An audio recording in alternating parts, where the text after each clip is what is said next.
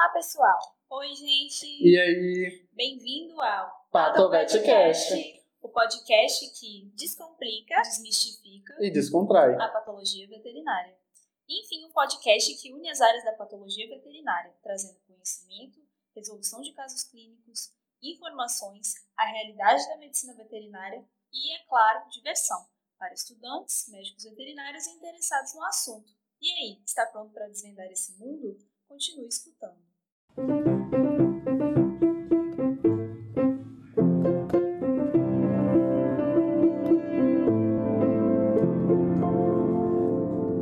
o tema de hoje é o que é a patologia? Sejam bem-vindos ao nosso segundo episódio do Patovetcast. É, eu sou a Marina. Eu sou a Carol. Eu sou o Neto. Se você quiser conhecer mais um pouquinho sobre a gente, confira o nosso primeiro episódio, tá? Convido todos a escutarem. O que é a patologia? O que, que ela aborda? Qual área? Por que, que a medicina veterinária é diferente da medicina humana? Então, é muita coisa. Não é tipo, o que é só a patologia? Entendeu? Acaba tendo muitas vertentes e muita coisa que pode complicar para a gente simplesmente falar um, um conceito, sabe? É, não se trata apenas de uma definição, ela é- acaba que quando a gente para para avaliar né, as definições que são feitas e até aquelas que não foram feitas, porque, por exemplo, patologia clínica já foi até difícil a gente encontrar uma definição, é, não se trata só disso, dessa frase que eles fizeram, ela é bem ampla e a gente pretende discutir um pouquinho sobre isso com vocês também. É um conceito bem amplo mesmo, e se a gente for pegar o conceito do dicionário, né, o conceito, acho que é o etimológico, né, acho que essa é a palavra da, da, da palavra patologia, patos é a doença, o sofrimento, e logos é, é o estudo, então seria patologia o estudo da doença. Mas essa definição ela fica um pouco abrangente demais, porque ela não pode é só ser... a patologia. Ela, ela é um conceito que pode se confundir com o conceito de medicina em si, né? Tipo, o estudo da doença. Isso já não é a medicina em si, o estudo das doenças. É, só que quando a gente, gente. Porque a gente vai falar de patologia aqui, a gente vai falar de uma coisa um pouco mais restrita, pensando num conceito é, que a gente aprende durante a graduação, né? Então, o que seria a definição de patologia numa graduação de medicina ou de medicina veterinária, né? Não é um conceito tão amplo quanto apenas estudo da doença, porque durante, nas matérias de patologia que nós temos, que geralmente são mais no início, né, da, da graduação, porque a patologia é a base, Sim. É, a gente não vai, por exemplo, focar em estudar o diagnóstico clínico, nem a terapêutica, prevenção, prognóstico da doença. Isso a gente deixa para a clínica mesmo, né? Então, a patologia ela vai se focar num, no estudo principalmente de causa e mecanismo. A patologia basicamente estuda muito fisiopatologia de patogenia, né? A fisiologia seria o que, o que os mecanismos Correto? é, num organismo saudável, rígido, e a fisio, fisiopatogenia estuda o que seria errado, entre aspas, né, o que está de alterado. Então, a patologia estuda muito o que está alterado no organismo, né? É um E- conceito amplo e abrangente, mas a gente vai tentar destrinchar um pouco esse tema para vocês entenderem um pouco melhor. Lembrando também, gente, que dentro das, da, dos conceitos e coisas que a gente for falar aqui, dentro dessas divisões da patologia, é, tem subdivisões e assim vai, entendeu? Então, acaba que a gente vai tentar destrinchar ao máximo, mas sempre tem aquela ponta, tipo, muito específica daquela pessoa que só trabalha com tal coisa e é considerado patologista clínico, entendeu? Apesar de ser uma coisa que só ele faz, por exemplo, no Brasil, no estado dele, na cidade dele, mas ele é um patologista clínico, se você for reconhecer como uma especialidade. Né? Então, a gente vai começar é, falando das definições de patologia, né? A gente pegou definições das aquelas três principais é, divisões que a gente tem no começo da graduação. Acho que cada curso né, de medicina veterinária tem um nome para a- as, as diferentes aulas de patologias, diferentes matérias, né? Que a gente tem, por exemplo, lá na UVV onde a gente estudou, a gente tinha patologia geral, que abria caminho para a patologia especial e a patologia clínica. E patologia clínica ainda tinha o nome de laboratório clínico, por exemplo. Isso. Então isso muda bastante, certo? E a Marina conhece locais que é, a patologia é dividida em patologia 1 e 2, entendeu? Então, apesar de estarem provavelmente com a mesma base curricular, são nomes de matérias diferentes. E lembrando que, pelo menos nesse episódio de hoje, nós vamos falar mais sobre as patologias que são voltadas para a parte laboratorial, porque a gente também tem a patologia cirúrgica, por exemplo, que não é tão laboratorial assim. Então a gente vai começar aqui pela definição de patologia geral. Né? A patologia geral ela estuda os aspectos comuns às diferentes doenças, com relação às causas, mecanismos e lesões. Então, patologia geral é exatamente isso, é o, é o geral.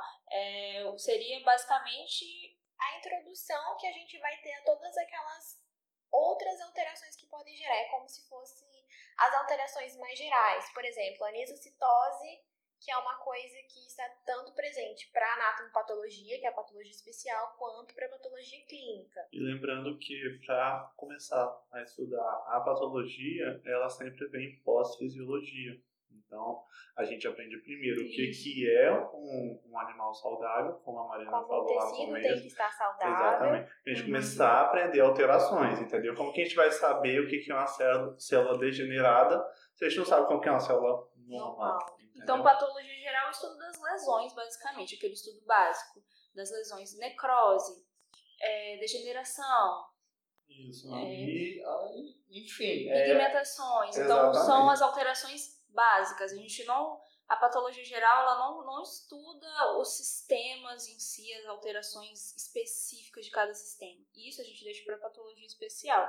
A patologia geral, quando a gente vai estudar são as alterações básicas, alterações gerais, para depois a gente compreender as alterações específicas de cada sistema. Então, patologia geral é focada em estudo de lesões.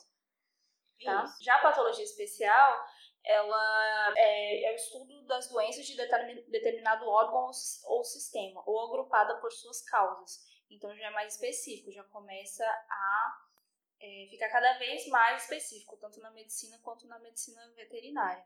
Por exemplo, gente, não sei se acho que pode entrar como exemplo, talvez. É, é, vamos supor que o animal morreu de. A causa primária ali do óbito animal pode ter sido uma, uma cirrose, né? Tipo, fígado ruim.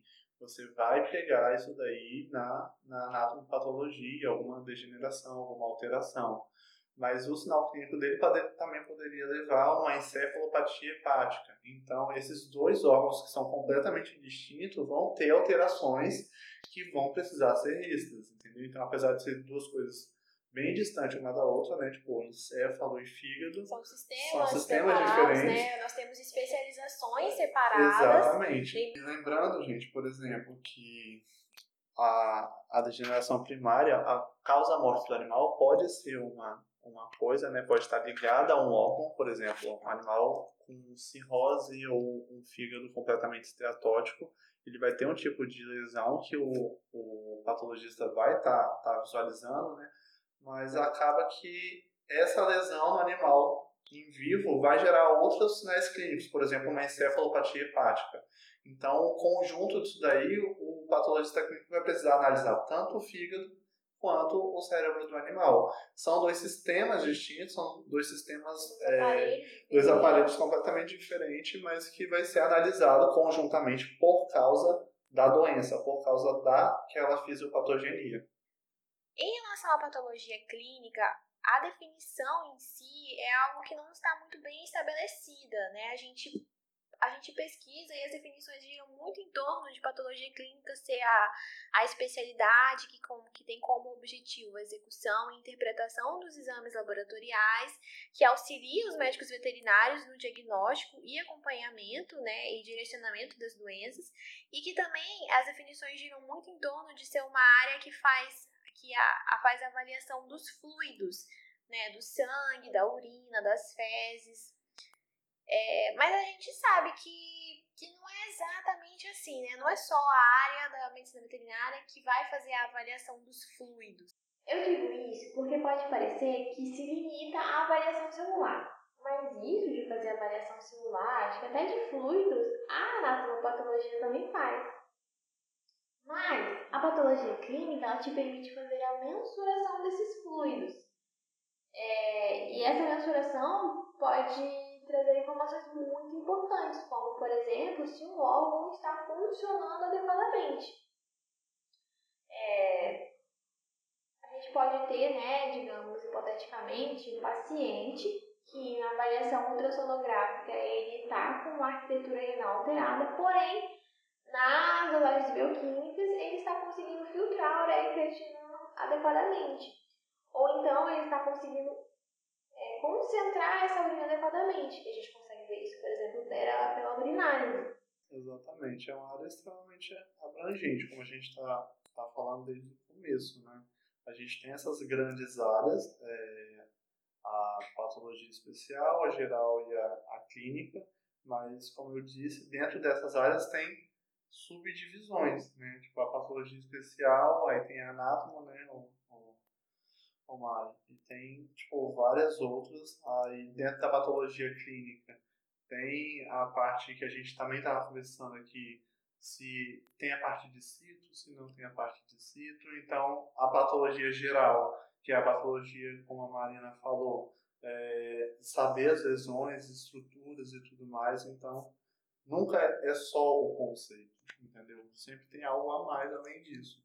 Para facilitar, assim, para visualizar, a gente tem na graduação, né, em relação às matérias, a patologia geral, que vai chegar introduzindo os termos das alterações morfológicas que a gente pode encontrar. A patologia especial vai fazer um conjunto de. Vai ser específico para os sistemas, né? Vão é. fazer. Vão, são, vão estudar as patologias específicas de cada sistema, de cada órgão, ou relacionadas a de, causas específicas. Isso, tá tanto que a gente aprende literalmente por sistema, né? Tipo, a gente fica metade do trimestre só em coração, metade do trimestre só. Do aparelho cardiovascular. Exatamente. Cérebro, endócrino e assim vai. Então, a especial realmente é muito focada. Entendeu? Isso. E a gente já tem a patologia clínica, que, como eu falei agora, faz essa avaliação, a, a análise de fluidos. É importante entender que no mercado de trabalho, né, na atuação do profissional, a gente tem né, em relação à patologia, as patologias voltadas ao laboratório é dividido em patologia clínica e anatomopatologia. Isso. É. Não existe um profissional da patologia geral e um profissional da patologia especial. A gente tem o profissional da patologia clínica e o anatomopatologista. Isso. Então, a gente quer, não quer que fique confuso né, na cabeça de vocês. É, como patologia é um termo muito abrangente, a gente quis então trazer o conceito que a gente estuda lá na graduação, que é a pato geral, a especial, que é específica dos sistemas, a clínica, que é mais voltada ali para o diagnóstico de, de, do exame de, de fluidos corporais, sangue, urina, fezes. E agora o conceito que a gente vai ver como que o profissional atua no mercado, quais podem ser as especificações de, de patologista né, veterinário. O anatomopatologista e patologista clínico, basicamente, tá? A gente vai falar, a gente está falando de forma aqui bem geral e de acordo também com as nossas vivências, né? Já que é, relacionados à, nossa área de, de atuação. Então, o que, que faz um anatomopatologista veterinário? Né? A anatomopatologia ela estuda basicamente as alterações morfológicas do tecido, dos tecidos. Então, ela une patologia geral e patologia especial. Né? A gente abrange uma coisa, as duas coisas numa coisa só. Então, é o estudo morfológico. A gente vai olhar, descrever e dar um diagnóstico morfológico, sendo bem simplista, tá? É, de uma forma bem simplista, basicamente a gente estuda a lesão, estuda o, a morfologia da lesão e dá um diagnóstico morfológico. Então, o que na anatomopatologia a gente, a gente faz? Né? A gente vai fazer os exames de histopatologia. O que é isto? Né? Isto é tecido. Então, a gente vai fazer o exame que analisa os tecidos e as lesões morfológicas desse tecido. O de citopatologia, que é questionável se é só da anatomopatologia, em alguns locais, alguns laboratórios, algumas faculdades o patologista clínico também lida, também lauda o exame de citopatologia, mas é, na, na, minha realidade ele entra na área de anatomopatologia. Então, citopatologia é o estudo da célula do tecido, e não morfologicamente da célula, né? Então, a gente vai descrever a arquitetura celular, não do tecido, né? Então, vou entrar aqui no mérito de coleta, de método de coleta, isso aí dá mais conversas. Mas a gente também faz o exame de necrópsia, que é o estudo do cadáver, e aí une tudo, né, que a gente vai estudar desde, desde a macroscopia das lesões até a microscopia, pode fazer cito junto. Então é estudo bem completo do, do cadáver. Eu acho que a necrópsia realmente é tipo, É tudo, é, completo. É, você, é a prova É a- prática é a de- patologia. É, é, A necrópsia é a patologia pura, porque É. você está analisando desde a macro da lesão da micro. Antes de você abrir ali a primeira incisão de pele, você tem que fazer a, a, Ah, análise é, do sim. cadavérica Que é como se completa. fosse uma, anamnese. a Isso chama. seria uma anamnese Sim. Que é um exame pós-mortem. físico, pós-mortem. É, Basicamente. é. E tem a imunistoquímica também, né? Que aí é um pouco mais específica, mas também entra aí na anatomopatologia.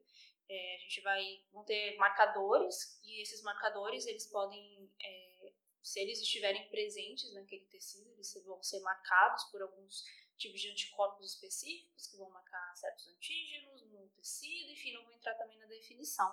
Mas também é uma área que entra na anatomia patológica. Todas essas áreas que ela falou são áreas, gente, só retificando aí, da anatomia patológica, né? É a área tipo, de vivência principalmente dela também, né? É, a minha vivência é um pouco diferente e a minha vivência entra realmente na, na no conceito, né? Conceito grosseiro da patologia, patologia clínica, que seria a análise de fluido. Eu mexo muito mais com sangue, é, com líquidos coletados, por exemplo. Lembrando que eu mexo mais com silvestres.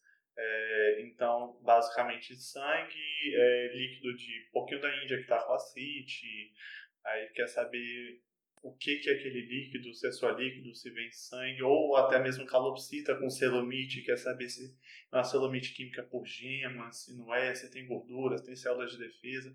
Então, eu também analiso muito esses líquidos, né?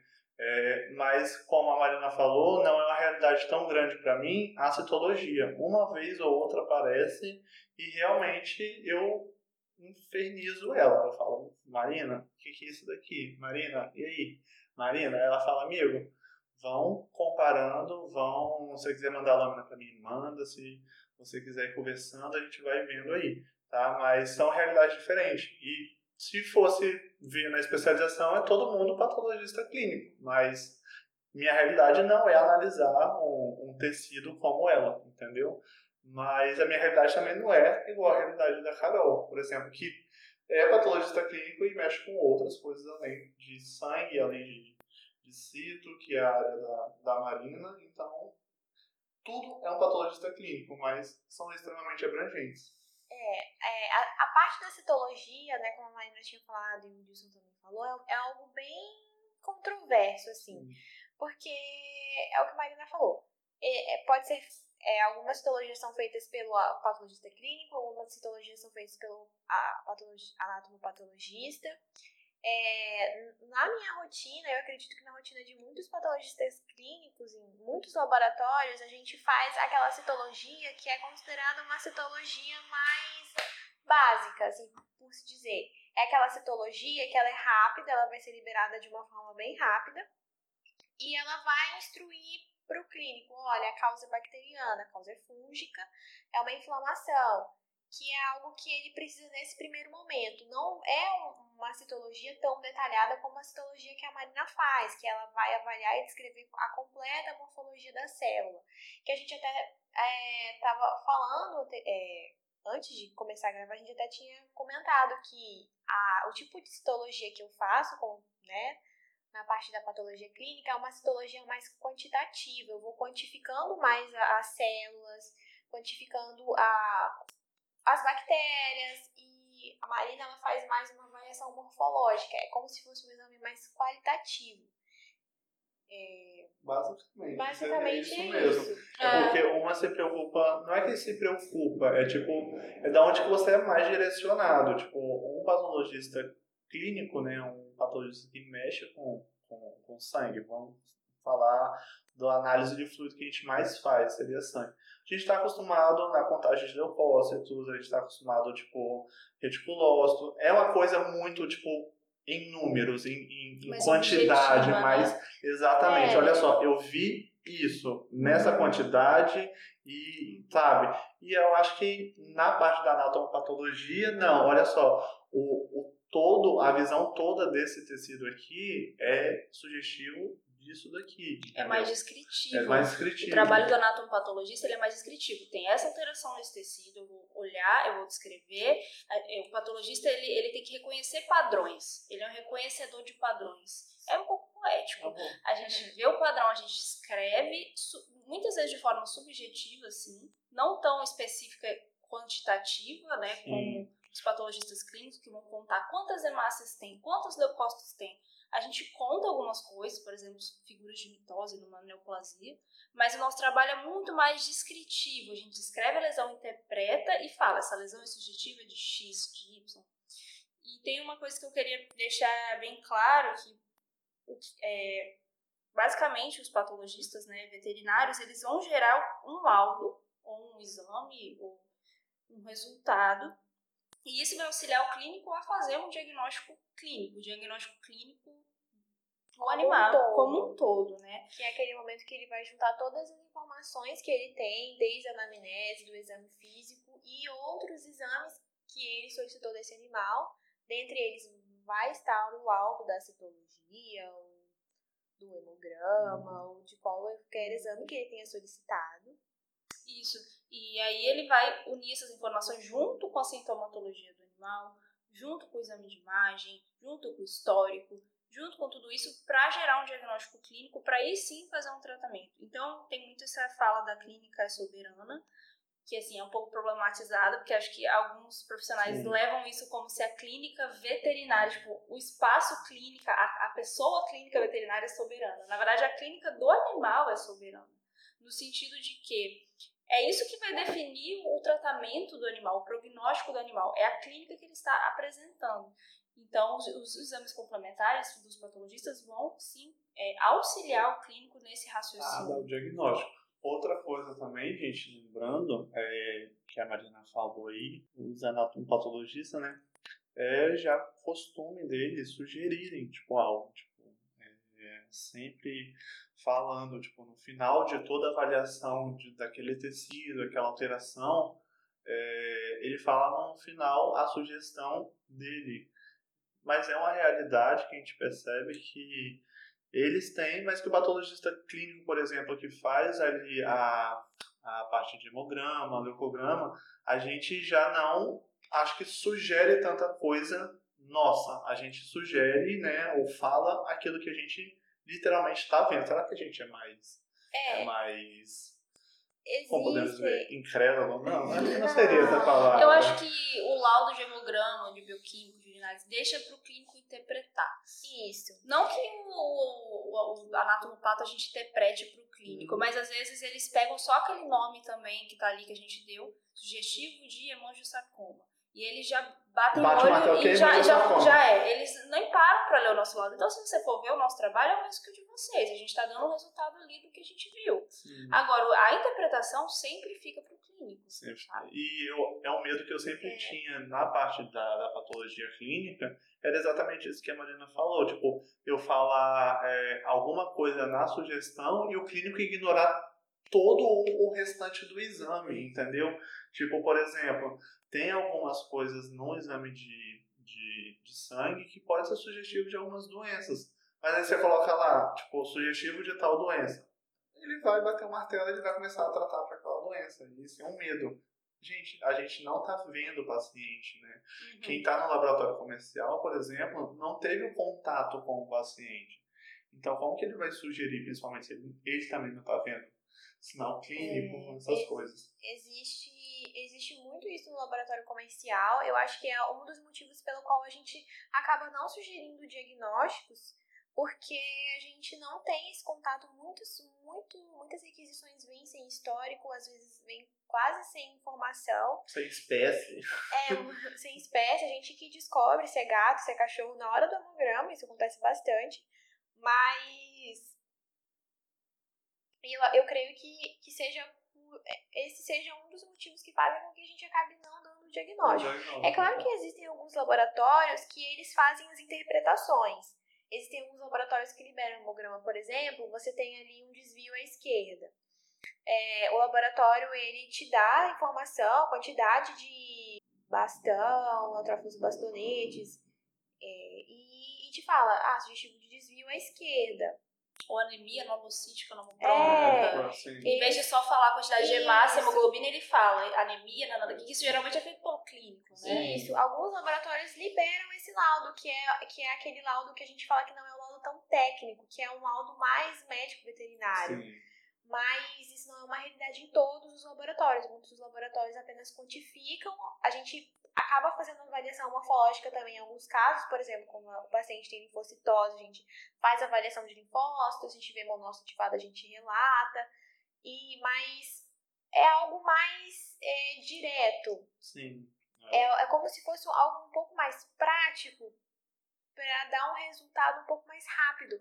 Porque normalmente o hemograma é aquele exame que ele, ele precisa de uma resposta um pouco mais rápida. O hemograma normalmente também ele vai direcionar um pouco para dar aquele direcionamento no caso também. Não é sempre, mas em alguns momentos ele é muito importante para isso. E lembrando, gente, que muitas das vezes, né, é, como eu fiz, um, eu tô ainda na rotina clínica, a gente não espera o laudo do hemograma, do leucograma ou bioquímico sair para começar um tratamento, entendeu? Aí também, novamente, que entra aquela frase, é, a clínica é soberana nisso. O animal já está apresentando, tipo, um, aparentemente, desconforto respiratório, tá com uma ferida aberta, tipo, você já suspeitou que o animal tá com uma infecção você vai realmente esperar tipo, o laudo do, do uhum. leucograma sair, tipo, para você ter certeza que vai estar tá com leucócito em 30, 40 mil? Não, você está vendo uma ferida infeccionada uhum. ali, entendeu? Então, isso é o significado de a clínica é soberana, o que você está vendo, que o animal está expressando para você,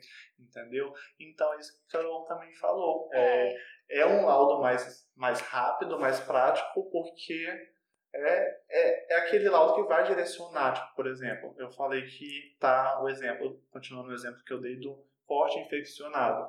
A gente sabe que está infeccionado, mas aí sim só o, o leucograma vai me direcionar o quão infeccionado tá. Mas Se eu preciso ficar com um ou dois antibióticos, entendeu? Então essas coisas aí, entendeu? Então, por exemplo, o animal em sepse, talvez de você usar uma cefalosporina de primeira, usar de terceira geração. Isso quem vai falar realmente vai ser o leucograma. O clínico vai interpretar isso. Lembrando também que a clínica do animal nem sempre bate com as observações laboratoriais é e vice-versa. E ah, vice-versa, porque às vezes o animal tá com uma anemia bizarra e clinicamente ele tá bem. Tá pulando lá na clínica. Ou às vezes o animal tá, não tem nenhuma alteração laboratorial e clinicamente ele está muito mal. Então você vai deixar de tratar o animal porque ele não tem alteração é, laboratorial? Não, você vai. O clínico vai é, tratar o sinal clínico, né?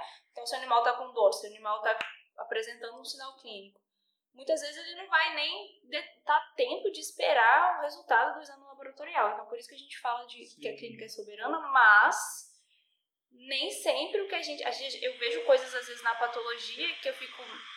Não, não bate com a clínica do animal, não bate. Então a clínica é soberana, vírgula.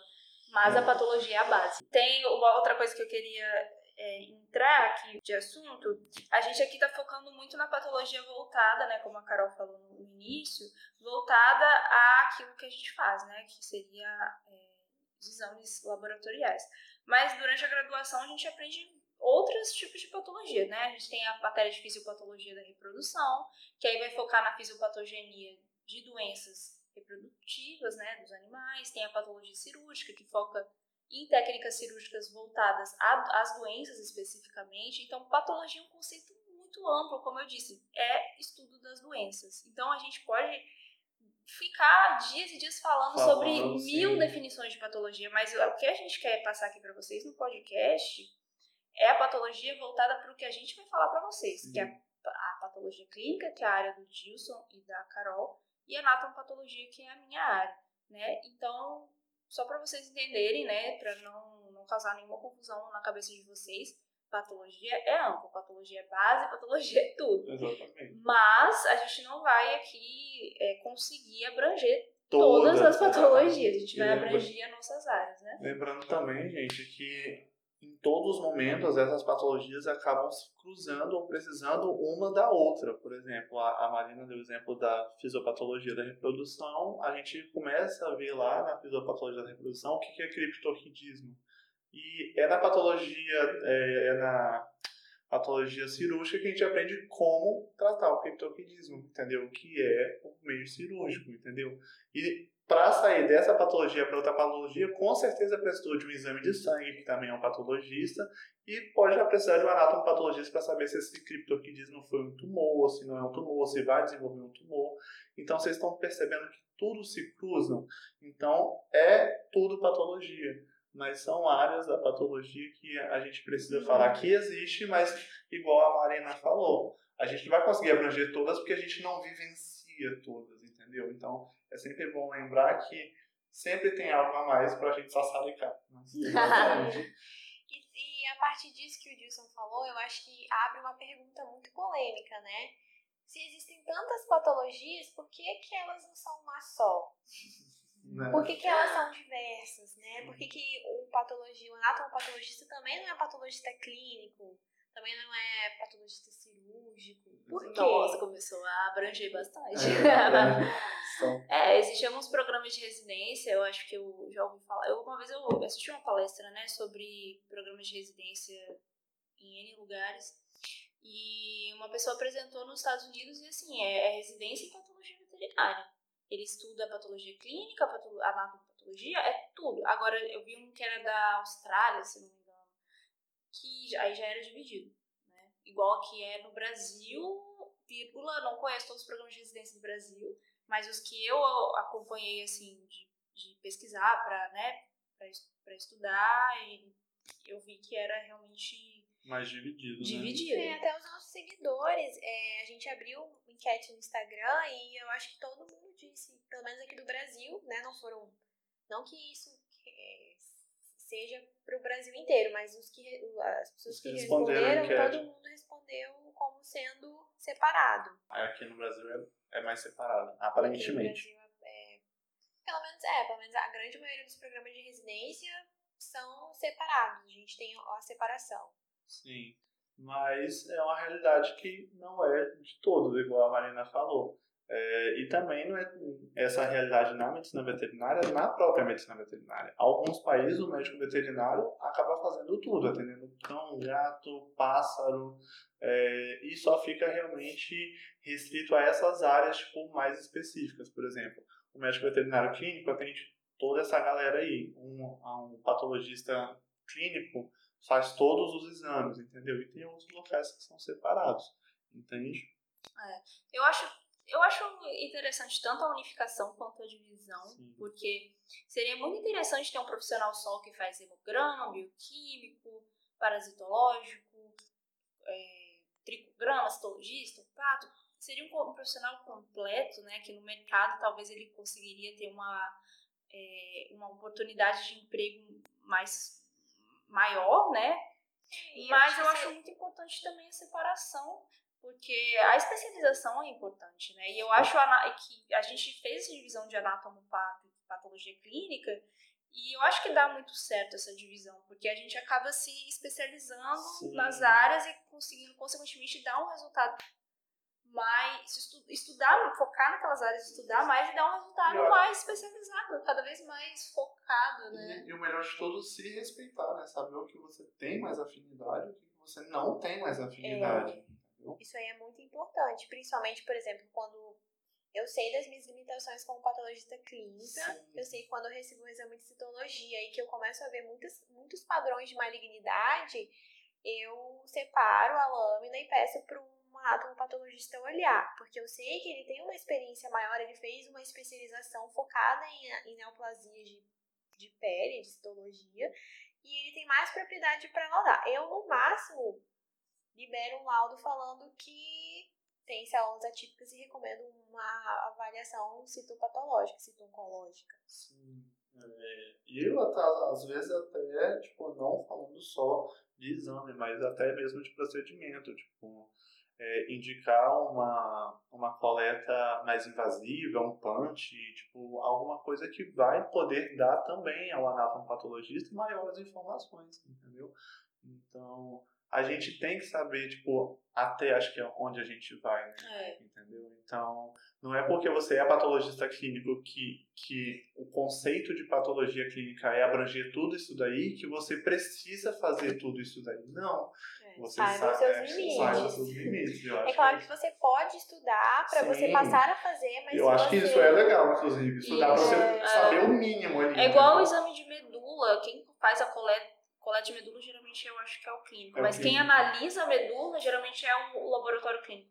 Mas eu acho super interessante. Eu acho que seria uma coisa que eu gostaria de aprender. Agora, eu não tenho interesse em hemograma, contagem de massa, urinálise. Eu acho interessante, mas não tenho, não tenho interesse. Agora, a análise da medula, eu acho que seria uma coisa que eu tenho interesse e que a gente não vê, na, pelo menos lá no laboratório de, da- da- né, é, de anatomopato. E que tenho certeza que tem coisas na patologia clínica que às vezes você fica, ah, poxa, eu queria saber escrever essa neoplasia aqui, mas tipo assim, ah, eu vou ter que certeza, passar é. essa função pro patologia, pro anatomopatologista, porque isso aqui vai além do meu, Sim, da minha área de sim. experiência, né? Também tem aquela questão que às vezes eu gostaria de descrever mais no hemograma. Por exemplo, quando a gente tem um gato felve positivo, não necessariamente um felve positivo, mas um paciente com linfoma que, que está sendo apresentado no sangue, e a gente vê todas aquelas células atípicas, Que eu eu gostaria que o Dilson desmaiaria, mas eu, eu gostaria de descrever mais as características celulares dessas células. Eu sei que em laboratório humano eles descrevem as atipias detalhadamente, o laudo sai com toda a descrição dessas células atípicas no sangue. Na, na medicina veterinária a gente acaba não escrevendo muito, até porque não tem o, o clínico, a interpretação, ele não, não aproveita tanto essa descrição. Porque igual a Marina falou, eles normalmente vão lá no resultado, eles vão olhar a quantidade que você contou, vão ver que você viu células atípicas. A, toda a descrição que você fez provavelmente será ignorada. Eu acho que É, talvez um profissional especialista em oncologia, talvez ele a- pode ser que sim. aproveite mais. Inclusive tem um laudo chamado laudo sinóptico, que é uma realidade na medicina humana. Inclusive eu acho que é obrigatório fazer laudo sinóptico, que é um laudo de anatomopatologia em tópico. Em tópico e bem sim, sucinto. Não tem, pode ter aquela descrição, né? Tipo, ah, fragmento de pele apresentando neoformação, que a gente faz na veterinária. E, mas tem, tem uma descrição básica, assim, figura de mitose. 15 por tantos campos. Anilcitose, sim. Sabe, é bem, bem, Bem bem, prático, sucinta, prática. de- Se você pega Sim. um laudo de um humano de estopato, é até assim, meu Deus, cadê a descrição? Cadê? É muito, é muito simplório. Mas é, eu vi uma palestra no, no congresso falando que os oncologistas, os clínicos, gostam muito mais desse tipo de laudo, porque você pega as informações mais importantes, coloca ali e já dá o diagnóstico, ao invés de fazer o trabalho descritivo. Agora, eu sou suspeito para falar, porque eu amo descrever, eu gosto de fazer aquelas descrições. Eu acho que se- esse- o nosso trabalho se perde um pouco quando a gente faz só objetivo. Eu acho que o o interessante seria até fazer os dois. É Ser objetivo é. e também descritivo, porque a descrição ela é importante também, sabe? Mas é isso que eu ia perguntar. Nesse laudo sinóptico, aí sai também um se, tipo, é obrigatório também sair o laudo descritivo ou talvez não? Pelo que eu entendi, não. O Hum, descritivo seria um bônus, assim, pelo que eu entendi. A gente até tentou, te- fez, tá tentando fazer algumas tentativas de colocar isso lá na, na UVV. Não sei. te- teria assim, acho que seria bom para um oncologista. Bater o olho e já É. ver tanto seguro de mitose. Ele não tem que ficar parando para ler. Mas eu acho que parar pra ler se- seria uma coisa boa, até mesmo pra passar uma segurança pro caso clínico. É. ele tá acompanhado pro tutor, pro paciente, pra É, eu acho interessante porque você está dizendo exatamente como aquela aquela lesão está se comportando, como aquela amostra ela é de fato. Por mais que, por exemplo, voltando ao exemplo do hemograma, eu, eu, eu vou descrever, vi 5% de células atípicas. Às vezes eu tô vendo uma figura de mitose que eu não relatei que é figura de mitose, porque ela entra como uma atipia. Mas Sim. eu não tô. E, e uma figura de mitose, eu acho que é algo que a gente menos vê ainda no sangue. Eu Sim. acho que é uma coisa que pode indicar ainda mais pro prognóstico. Porque é muito raro você ver uma figura de mitose. É Quando você tem presença de células atípicas, você tem células. Você pode ver as células atípicas, né? Que são aquelas células, por exemplo, é, com um tamanho aumentado, o linfócito atípico ele é aumentado, tem o nucleolo evidente, o citoplasma é farto e claro, mas ele entra como é um, um linfócito atípico, atípico, por exemplo. Uhum. De repente pode ter um nuclear atípico, que, que é aquela que você não consegue mais fazer tão bem a distinção entre o monócito e o linfócito. Mas aí você vê uma figura de mitose, ela vai ser contada como uma célula típica. E ela pode te indicar e ainda te, te dar uma informação mais sobre o prognóstico do animal, que é uma coisa que está acontecendo uma coisa mais ruim ainda que é a presença de mitose, que não deveria estar tá tendo no sangue. E lembrando, gente, que como a Marina falou, é, no, no, na medicina humana, né, tem essas especificações, tem essas coisas mais centradas mas lembrando que eles só trabalham com uma espécie, eles conseguem a todo momento estar se focando cada vez mais, entendeu? Então, o que a gente acaba sambando um pouquinho é que na mesma hora que chegar um gato para você, vai chegar um bovino, vai chegar um, um cachorro, vai chegar um pouquinho da Índia. Gente, um pouquinho Qualquer da espécie. Índia que tem, tipo, linfócitos superatípicos, que o Carol conversamos esses dias que é a célula de Foix-Kurloff, que você olha e você fala, isso é uma lesão. E não é, gente, é, é uma coisa normal. Você olha e fala assim, meu Deus, é um parasita, é. tem um parasita aqui nesse linfócito, mas não, é algo da espécie. Exatamente. Na sexta-feira eu fiz necrópsia de manjiboia, por exemplo. Aí eu abri, a gente abriu, eu e o meu, o meu R2, né? A gente abriu e eu fiquei, meu Deus, anatomia, volta lá, vamos Exatamente. voltar. Tipo, a gente estuda todas as espécies. Pode, pode chegar uma capivara. A gente já fez de capivara, já fiz de uma ave que eu nem conhecia, nem sabia. Mandarim, nunca tinha ouvido falar. Então, assim, é difícil também pra gente é, se Lembra, focar é tanto isso. quanto a medicina humana em, em se especializar tanto em, em, cada espécie, porque são todas as espécies. E, o patologista ele é meio que obrigado a estudar todas, porque pode Exato. chegar qualquer coisa para você. Coisa claro que a tendência da medicina, da medicina veterinária, é cada vez ter mais especialização. Então, tem pessoas, pessoas que são focadas em oncopatologia? Sim, eu também eu gosto muito dessa área de oncopatologia. Eu gostaria de me especializar nessa área. Mas isso significa que se eu for para o mercado só vai vir neoplasia para mim? Não, pode chegar é, uma amostra de um nódulo de, sei lá, um porquinho da Índia. E eu vou ter que fazer. E é isso que também, gente, a gente é, vê o entrave aí na evolução. Imagina fazer aquilo que Carol deu o exemplo, né? De começar a, a citar todas as atipias do sangue. Tá, e a gente vai começar a se especializar em cão, em gato, aí vai, chegou um albatroz. Como que você vai fazer a, o relato de todas as atipias de uma espécie que você nem sabe? É, entendeu? às vezes é difícil a gente relatar também as coisas diferentes que a gente está vendo, porque às vezes é uma particularidade da espécie. Sim. Então, mas é, aí algum, alguns casos é um pouco fica complicado. Fica complicado, Então, é, fazer o básico com excelência já ajuda muito o clínico, tá? Então, saber fazer o hemograma muito bem feito, é, saber fazer uma urinálise, um bioquímico, desde cito a necrópsia, então são coisas que a gente tem que saber fazer com excelência e cada um vai se direcionando mais ainda para a sua área. É, eu acho que, né, como a gente estava falando, é, você ter ali a unificação né, da patologia clínica com a atomopatologia, de repente seria bom para aqueles casos onde você tem o interior, que você não tem profissionais. Você Nossa, pode ter verdade. um patologista clínico, mas você não tem um anatomopatologista. E você tem aquela neoplasia, você vai mandar para onde? Verdade. Você vai mandar pelo correio? Pra onde? Então, assim, a amostra vem maravilhosa. Chega um bife fritado pra você. Seria boa nessas situações, mas provavelmente esse profissional, ele não seria um profissional que teria um conhecimento tão amplo, por exemplo, como uma pessoa que está se especializando Só em anatomopatologia. Sim. Porque aí o anatomopatologista, ele teria um conhecimento maior sobre a, as neoplasias, né, como um todo, e aí ele poderia dar um laudo muito mais certeiro. detalhado. É, não seria algo tão geral. Então, o que fica aí pra gente é que a unificação é importante, mas a divisão também é. é. E que a clínica é soberana, mas a patologia é a base. e lembrando, né, gente, fazer sempre as coisas por excelência.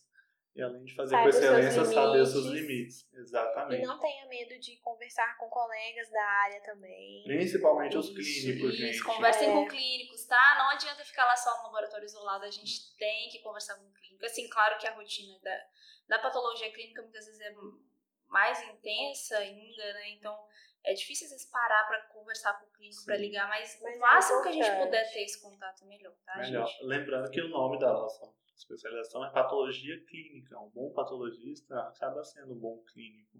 Entende? Então, saber unir essas duas coisas é tão importante quanto saber unir a anatompatologia com a patologia. Então, a gente estuda a todo momento doenças. A gente, mais do que todo mundo, é o conhecedor das doenças. Então, você sabe como o animal está por fora, está por dentro, você vai ter que saber transpassar aquilo para o seu colega, seja ele clínico, seja ele outro patologista, seja ele um tutor, que é um leigo, que eu acho que é a parte bem difícil também. Imagina um tutor chegar e falar, ah, me explica esse exame aqui. Acho que é isso então, gente. Espero que vocês tenham gostado desse episódio. É difícil, né, a gente falar muito, tudo sobre o que é patologia, mas a gente tentou trazer aí um pouco relacionado às nossas áreas de atuação. Espero que tenham gostado. Obrigada por ter ouvido. Beijo, beijo, beijo. Beijo, pessoal. Muito obrigada. Espero que a gente tenha conseguido também explicar direitinho. Nós três acabamos de voltar de plantões, então estamos meio cansados, com o cérebro saturado, mas. A gente pode abrir uma, uma caixinha de perguntas, ficar dúvidas, alguma coisa Sim, lá sim. no nosso Sim, comentem no nosso Instagram é, se surgirem dúvidas, se ficou alguma coisa pra vocês que não ficou clara. E segue a gente no Instagram também, gente. Segue a gente lá. Pato Vetcast. Pato Vetcast. Tá? Vai lançar aí algumas coisas a mais no nosso perfil. E a gente espera vocês no próximo, Próximo episódio. episódio. Beijo. Tchau. Tchau.